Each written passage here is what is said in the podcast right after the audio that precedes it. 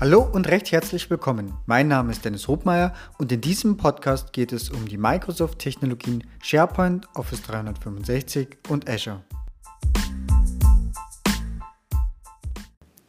Heute geht es um Microsoft Forms.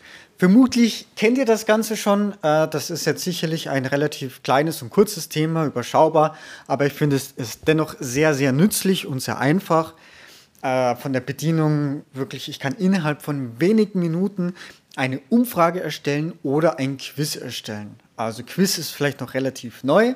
Ähm, ich habe jetzt gerade die letzten Tage, Wochen das wieder häufiger verwendet und das mit dem äh, Quiz ist neu und auch Gruppenformulare sind neu dazugekommen.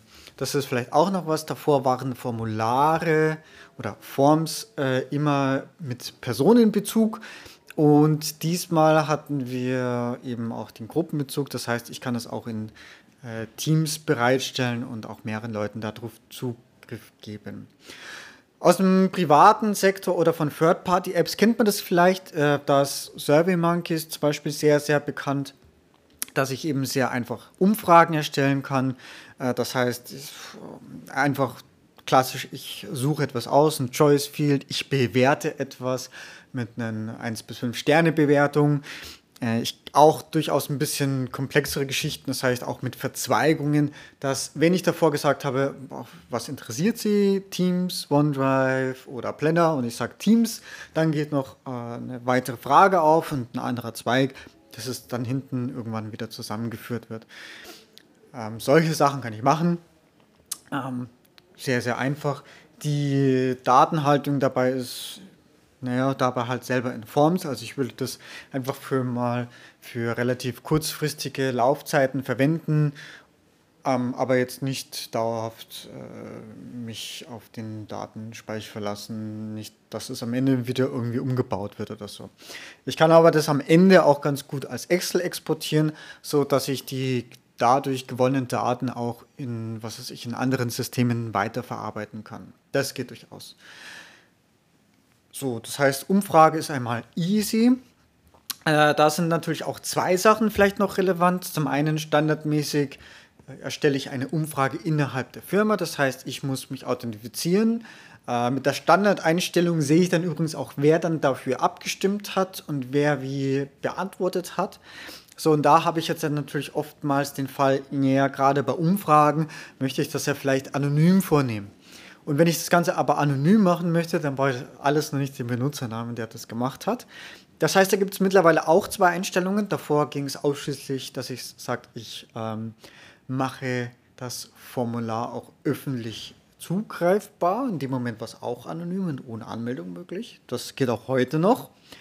Äh, bedeutet, ich kann mir dann auch einen schönen QR-Code erstellen und zum Beispiel dann an die Kaffeemaschine pinnen, um dann zum, was weiß ich, zum, was steht jetzt gerade an, zum Beispiel der Glühweinumtrunk äh, einzuladen und abzufragen, ähm, wer, ob jemand Zeit hat, an welchem Termin bevorzugt wird oder wie gut der Kaffee schmeckt von 1 bis 5. Ne? So, solche Sachen zum Beispiel. Ähm, genau. Oder ich kann jetzt neuerdings auch sagen, ja, das geht trotzdem nur innerhalb der Firma, aber ich erfasse eben den Benutzernamen nicht. Achtung aber an der Stelle auch in Kombination mit dem Beispiel, ich möchte einen QR-Code erstellen und eine Kaffeemaschine pinnen. Äh, wenn ich das mit dem Handy dann einscanne und dann werde ich natürlich auf eine Webseite geleitet, da werde ich dann natürlich meinen Benutzernamen Kennwort eingeben müssen. Äh, das heißt, anders gefragt, wenn es eine sehr einfache Umfrage ist, dann macht es vermutlich Sinn, dass ich sage, äh, okay, ich mache den Link einfach anonym, äh, öffentlich und pinne den an die Kaffeemaschine, damit einfach jeder, der den einscannt, einfach direkt einfach nur meine drei Fragen beantworten kann und gut ist. Und mich interessiert der Benutzer an der Stelle nicht. Wenn ich das trotzdem so machen möchte und den Benutzer haben möchte, kann ich die als Feld einfach freiwillig eingeben lassen, den Benutzernamen dann geht es auch ohne Anmeldung und ich weiß den Benutzer trotzdem. Ähm, genau, aber das ist wie gesagt eher eine Philosophie-Sache, was ich eigentlich dann brauche.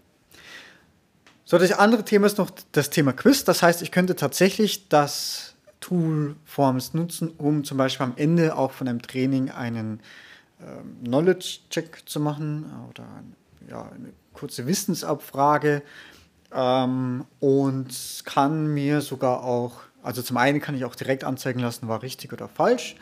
Äh, zum anderen kann ich auch äh, die einzelnen, Frage mit, einzelnen Fragen mit Punkten versehen, um dann auch am Ende eine Gesamtpunktzahl dann automatisiert berechnen zu lassen.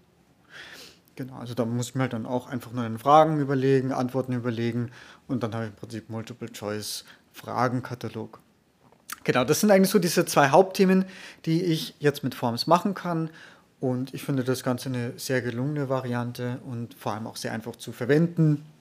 Das Ganze noch gepaart mit, vom, mit einer sehr einfachen Einrichtung, was Layout betrifft.